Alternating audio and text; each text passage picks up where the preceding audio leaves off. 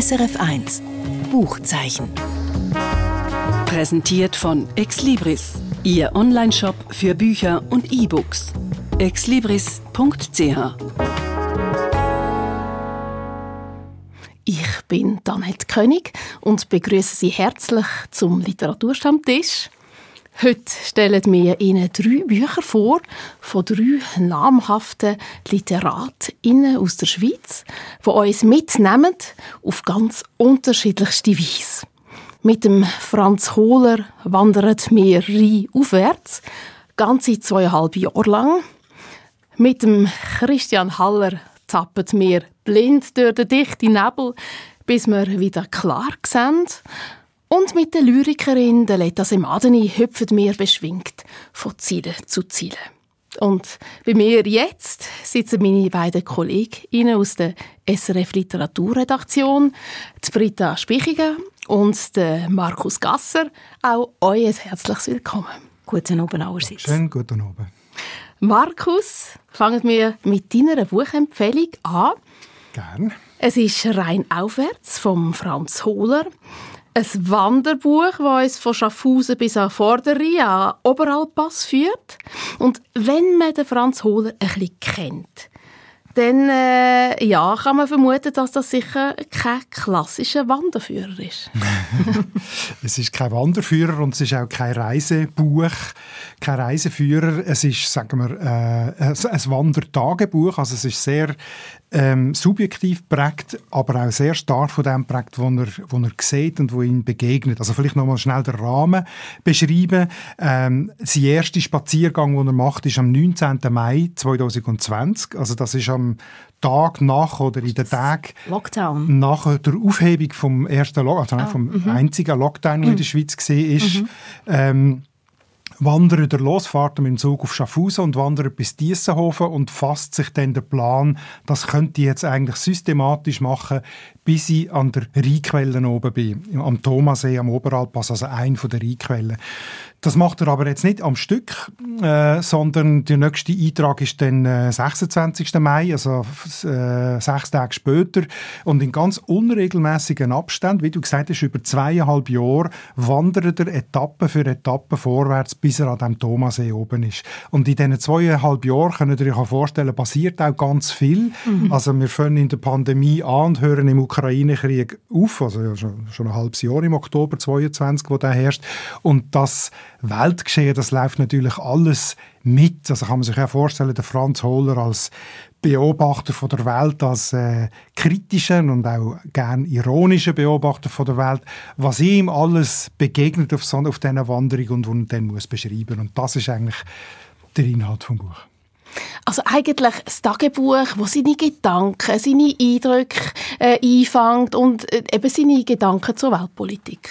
Genau, also äh, Weltpolitik, das sagen wir, grummelt im Hintergrund ein bisschen mit. Also im Vordergrund ist das, was er sieht. Oder? Also, und vor allem auch was es mit ihm macht. Also er tut die Sachen ja immer transformieren. Es hat auch viel mit Sprachwitz und mit seinem, ja, mit dem Humor, wo der Franz Holler, den man kennt ja auch als Kabarettist, mhm. oder die Art, so ein bisschen der bissige Humor, den er hatte, das spürt man auch in diesem Buch. Also schon bei der allerersten, beim allerersten Spaziergang, eben am ersten Tag, wo er wieder draussen ist und endlich einmal spazieren darf, beschreibt er, ich zitiere kurz, ab und zu kommt mir ein Paar in meinem Alter entgegen, wir weichen uns aus, so gut es geht, und grüßen uns fast komplizenhaft, Strafentlassene.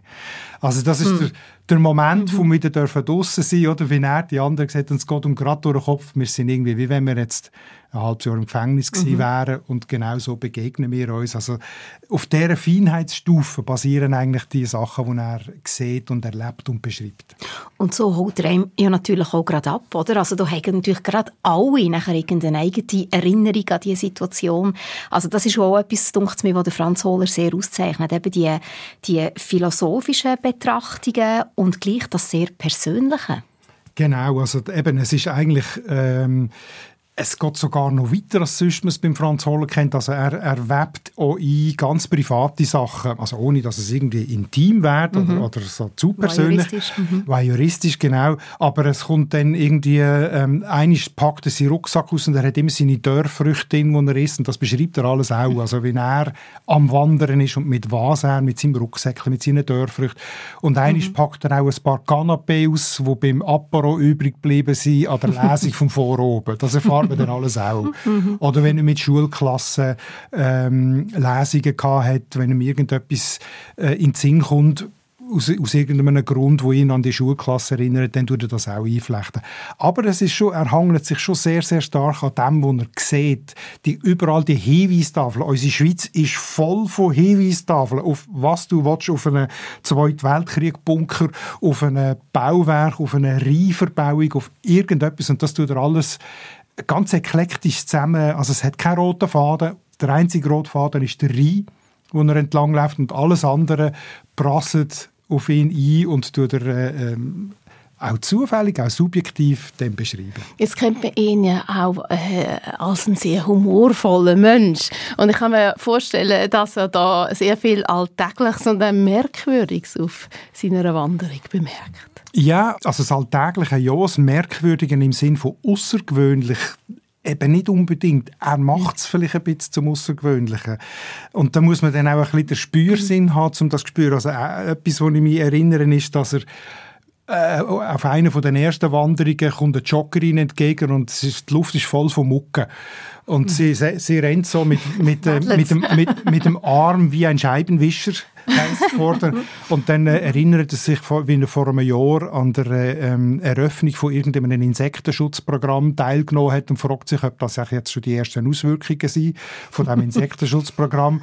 Und zwei Tage später oder zwei Wanderungen später äh, sieht er einen äh, Traktor, wo irgendwie Gift versprüht in Töpfel und dort findet er, ähm, das kommt hoffentlich den Äpfel zu gut und Schädlinge haben kein einfaches Leben. Und die zwei Sachen gehören irgendwie zusammen, aber ich weiß nicht einmal, ob er die ganz bewusst gemacht hat, aber so äh, gibt es ganz viele feine Sachen, die drinstecken. Also nicht unbedingt, wie du gemeint hast, Merkwürdigkeiten. Es ist nichts sensationell. Ja, also nicht äh, auch sehr viel Ironie oder so, gar nicht. Aber man kennt ihn ja auch ähm, als Kabarettist und als kritischer Denker, der sich auch politisch engagiert. Du hast vorher das mit dem äh, Spritzmittel erwähnt. Mhm. Merkt man ein bisschen auch äh, eine politische Haltung oder das Kritische eben? Also schon noch... Ähm äh, Franz Hohler bleibt Franz Hohler, äh, auch mit 80. Aber er ist, also es leuchtet manchmal, äh, habe ich richtig, ich kenne ihn sehr gut, vor allem sein Gabaret und seine Stimme, seine Tonlage, wie er so mit einem gewissen, eben mit einem gewissen Biss, Missstand äh, beschreibt. Und diesen Ton spürt man aber schon noch raus, wenn er was kommt mir in den Sinn? Äh, das Diepolzau ist die, ist die Geschichte von dem ähm, Hauptmann Grüning, Grüninger, wo jüdische Menschen geholfen hat, am Zweiten Weltkrieg zu fliehen, in die mhm. Schweiz zu fliehen, mit dem er Ausweis gefälscht hat oder mhm. hat fälschen und dann wegen dem ins Gefängnis ist und erst in den 90er Jahren rehabilitiert und so weiter. An das erinnert er kurz, oder? Ähm, und dort kann er sich natürlich so Nebenbemerkungen nicht, nicht verklemmen, oder? Ähm, ähm, dass, dass ein Verstoß gegen die Dienstvorschrift ist viel etwas Schlimmeres als Menschenleben Leben retten und so weiter. Oder so, so die ironische Bemerkungen. ja. mhm. oder, oder sehr lustig ist auch, wo er äh, im Zug sitzt, äh, durch die Rheinschlucht und äh, über radioaktive Endlager signiert und hofft, dass die Menschen in 100'000 Jahren dann noch wissen, wie man mit diesen Abfällen umgeht, wo die rätische Bahn produziert, äh, also wegen dem, weil sie Energie braucht, mhm. wo er jetzt drin sitzt und so. Also dort spürt man schon noch der alte Hohler. Mhm. Aber sonst ist es schon ein bisschen zahmer geworden. Mhm. Am 1. März hat er ja jetzt gerade seinen 80. Geburtstag gefeiert. Kann man das Tagebuch auch ein bisschen als Vermächtnis lesen? Nein, das würde ich nicht. Das fände ich eine Art ähm, nicht gerechtfertigt. Erstens schreibt er munter weiter, alle Jahre ein Buch von Franz Hohler. Das heißt, der Vermächtnis wäre ja eine Art ein Abschluss oder, oder ein Höhepunkt. Oder eine Bilanz. Oder, eine Bilanz. Oder weil er das vielleicht Persönliches von sich preisgibt. Das vielleicht, ja, aber ich erwarte eigentlich schon von ihm, dass er weiterschreibt und dass neue Sachen kommen. Und ähm, äh, als Vermächtnis müsste es etwas Abschließendes haben. Und ich habe das Gefühl, es ist trotzdem etwas, ein Aufbruch, obwohl er ja zu den Quellen aufläuft, oder? Kann man ja symbolisch zum Ursprung zurückgehen oder mhm. so. Das darf man alles symbolisch lesen. Für mich ist es kein Vermächtnis. Aber wenn ich das jetzt so höre, auch wenn du sagst, es ist vielleicht eine gewisse Altersmilde, die man hier durchspürt, für mich klingt das aber schon nach einem typischen Franz Hohler Buch. So das Augenzwinkern, aber gleich Bissige, das Persönliche, die Verbindung mit dem Politischen, wo vielleicht noch ein bisschen durchscheint oder so. Also das ist schon alles das, was jetzt für mich den Franz Hohler ausmacht. Ja, also absolut, absolut. Das ist ein, ein typischer Hohler. Es ist vielleicht, äh, ich schildere, ich tue jetzt das ein bisschen rausschaffen, ähm, wo mir typisch dunkt, sagen wir, früher war er viel expliziter und, mhm. und äh, noch stärker politisch und angriffiger. Er hat, ich habe ihn ja können interviewen zu seinem 80. Geburtstag. Wunderschöne Begegnung gesehen. Ähm, hat er schon gesagt, also eine gewisse Altersmilde ähm, er sich ja auch äh, dürfen rausnehmen mit 80 mhm. und so.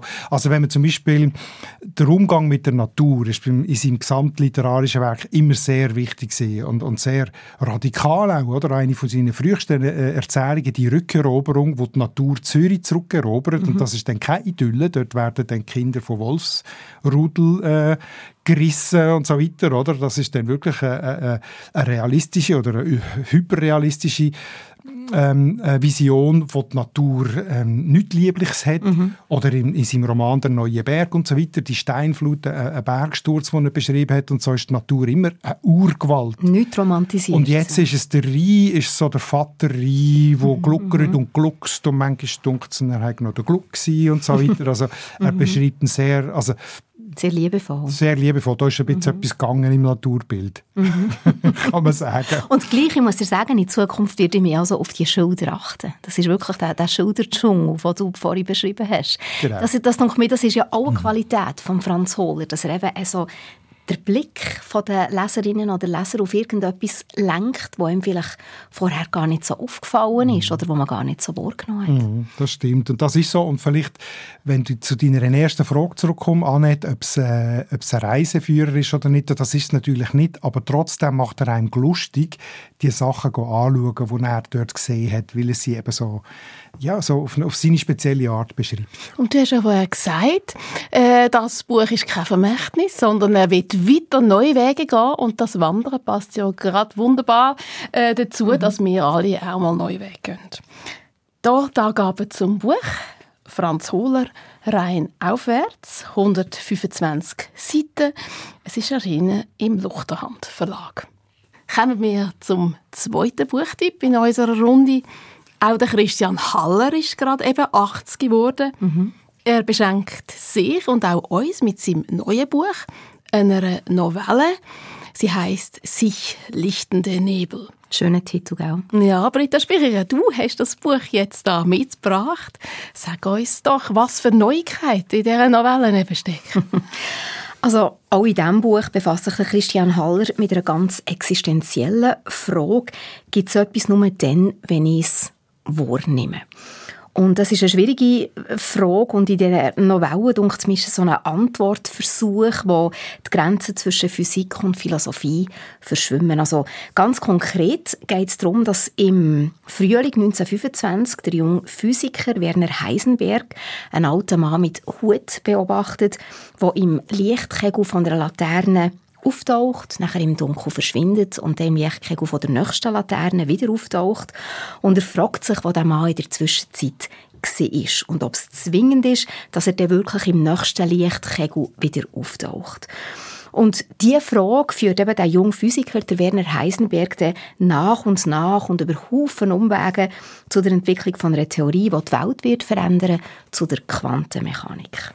Jetzt kann ich hier erwähnen. Mhm. Zufälligerweise haben wir ja alle das Buch gelesen. Du, Markus, Britta und ich.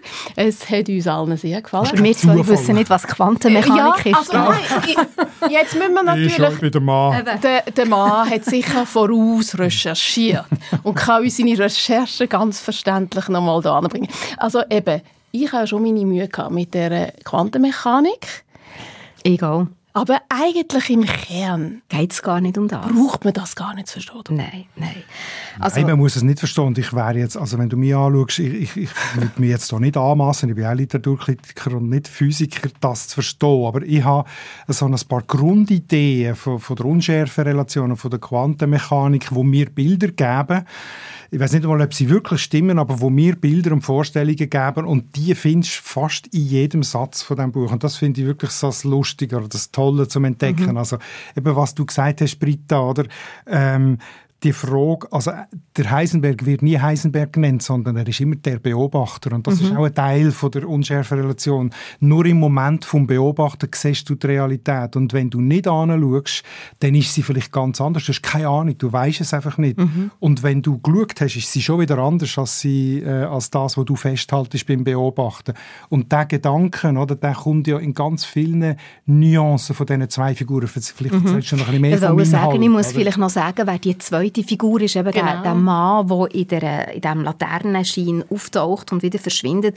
Das ist ein emeritierter Geschichtsprofessor, der heißt Hellstedt und der trauert um seine Frau. Und im Verlauf von dieser Novelle erlebt der Hellstedt eben ein paar Situationen, wo er quasi wie in die Materie kann hineinschauen. Also er schaut Gegenstände an und nimmt sie aber nicht als Gegenstände wahr, sondern quasi einfach als Summe von Teilen, die irgendwie in einer Beziehung zueinander stehen, die sich abstoßen, die sich anziehen. Und äh, hat irgendwie das Gefühl, er sieht auch in eine andere Dimension und probiert für das einen Spruch zu finden und scheitert aber eigentlich. Also auch das wieder eine weitere Unschärfe. Oder? Das ist dort genau das, was der Heisenberg auf der physikalischen Ebene macht, oder? dass mhm. er das sucht, aus was besteht eigentlich unsere Materie und wie kann man sie beschreiben, das basiert am Hellstedt. Oder? Also das Physikalische und wie du sagst, das Philosophische oder so sind das eigentlich irgendwo, gespiegelt in diesen beiden Figuren. Genau. Ja, genau. Und der alte Mann, der hat ja äh, seine Frau verloren. Mhm. Oder? Und er steckt in diesem Trauerprozess fest und Realisieren, dass eben vielleicht äh, die Wahrheit äh, wo man vermeintlich sieht, eben doch anders ist. Dass seine Frau vielleicht eben doch noch da ist, obwohl sie weg ist. Das gibt ihm dann Trost und auch eine, eine gewisse Hoffnung. Das sind eben so die, die Grenzen von der Erkenntnis, oder, wo der Christian Haller, wenn ich am Anfang gesagt habe, auch hier befasst er sich mit so einer existenziellen Frage. Ist das eben genau die Frage nach wo sind die Grenzen von unserer Erkenntnis und verknüpft das eben mit der Trauer und der Einsamkeit von dem Geschichtsprofessor, wo der auch darauf kommt, dass eben vielleicht die Spuren von dieser Frau immer noch da sind und sie ihn gar nicht verloren hat und äh, ich glaube, auf das bezieht sich nachher auch der Titel, oder «Sich lichtende Nebel». Mhm. Also was ich einfach noch unbedingt sagen will, was mir wahnsinnig gefallen hat an diesem Buch, ist die Sprache von Christian Haller. Ich weiß nicht, wie es euch gegangen ist, aber er hat, er hat wirklich so Szenen, wo ich, wo ich, wo ich das Gefühl habe, mit der Sprache malt er wenn ein Gemälde, wo, wo man wirklich vor dem inneren Auge sieht. Also, das muss ich euch schnell vorlesen. Vielleicht habt ihr euch selber auch ähm, angestrichen, wo zum Beispiel an einem Ort eben der, ähm, der Heisenberg, der junge Physiker, der eben daran arbeitet, an dieser Theorie, heißt so über eine, er redete mit den Zahlen, beantwortete, was sie fragten, und diese Antworten führten ihn zu Zahlenreihen einer Matrix, durch die er hinab auf einen Untergrund sah, in dem Strukturen einer unbekannten Landschaft auftauchten. Er schaute von der Höhe seiner Berechnungen wie von einer Fluh während einer seiner Bergwanderungen auf ein Nebelmeer hinab, aus dem erste Bergrücken sich wölbten. Und der Beobachter ahnte, dass dort, unter der sich lockernden Decke, die Antwort auf die Fragen lag, die er und der Professor in Kopenhagen Tage und Nächte lang gesucht hatten.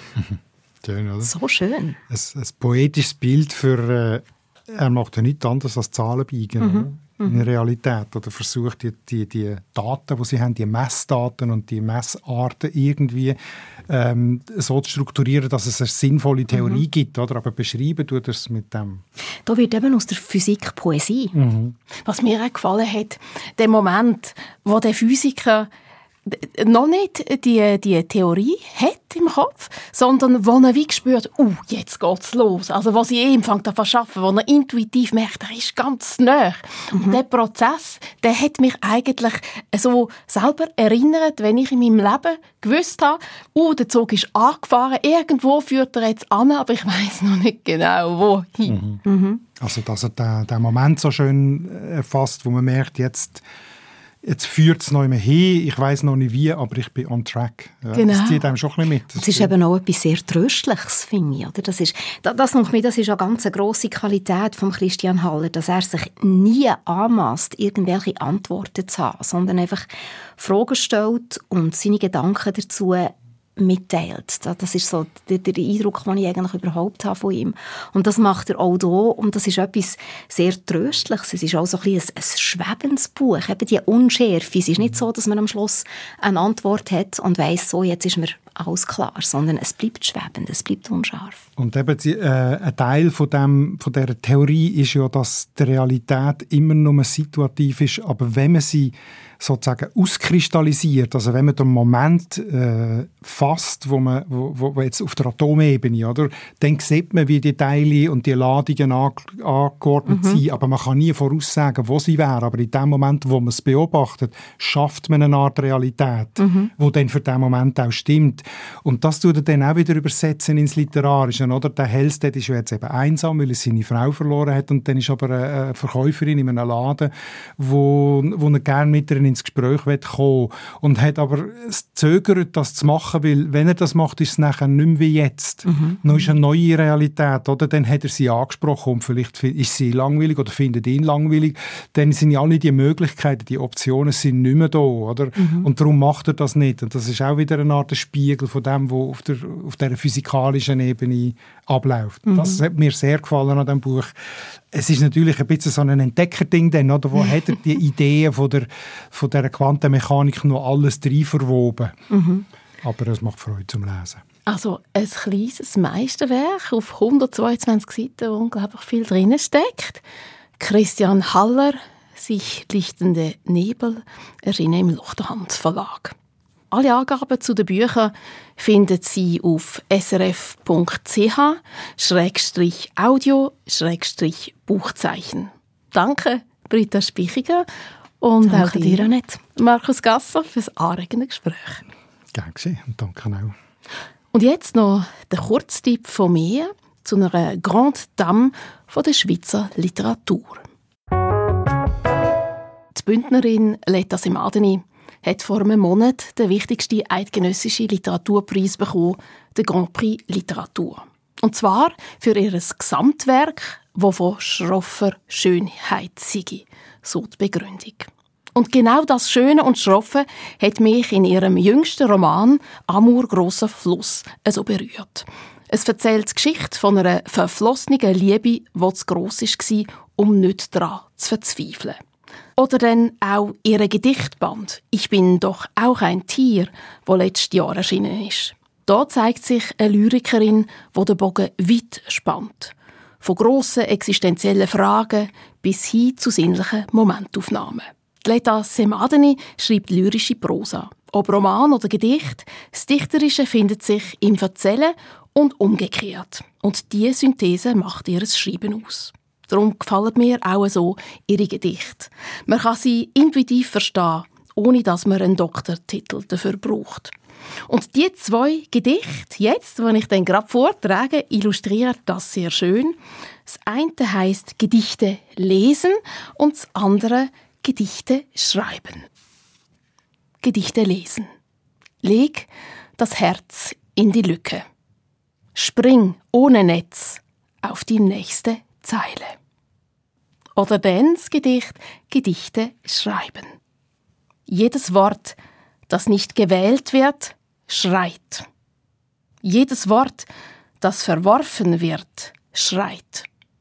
Jedes Wort, das bleibt, ruft. Nach den nicht gewählten, nach den verworfenen. Und alle Wörter wiegen gleich schwer. Die Letta Semaden, ihre Gedichte, sind luftig und sinnlich. Und wer Lust auf mehr bekommen hat, da nochmal die Angaben zum Buch Ich bin doch auch ein Tier, gesammelte Gedichte in Rätoromanisch und Deutsch erschienen im Atlantis Verlag. Das ist es vom Buchzeichen Mein Name Annette König. SRF 1 Buchzeichen. Präsentiert von Exlibris, Ihr Onlineshop für Bücher und E-Books. exlibris.ch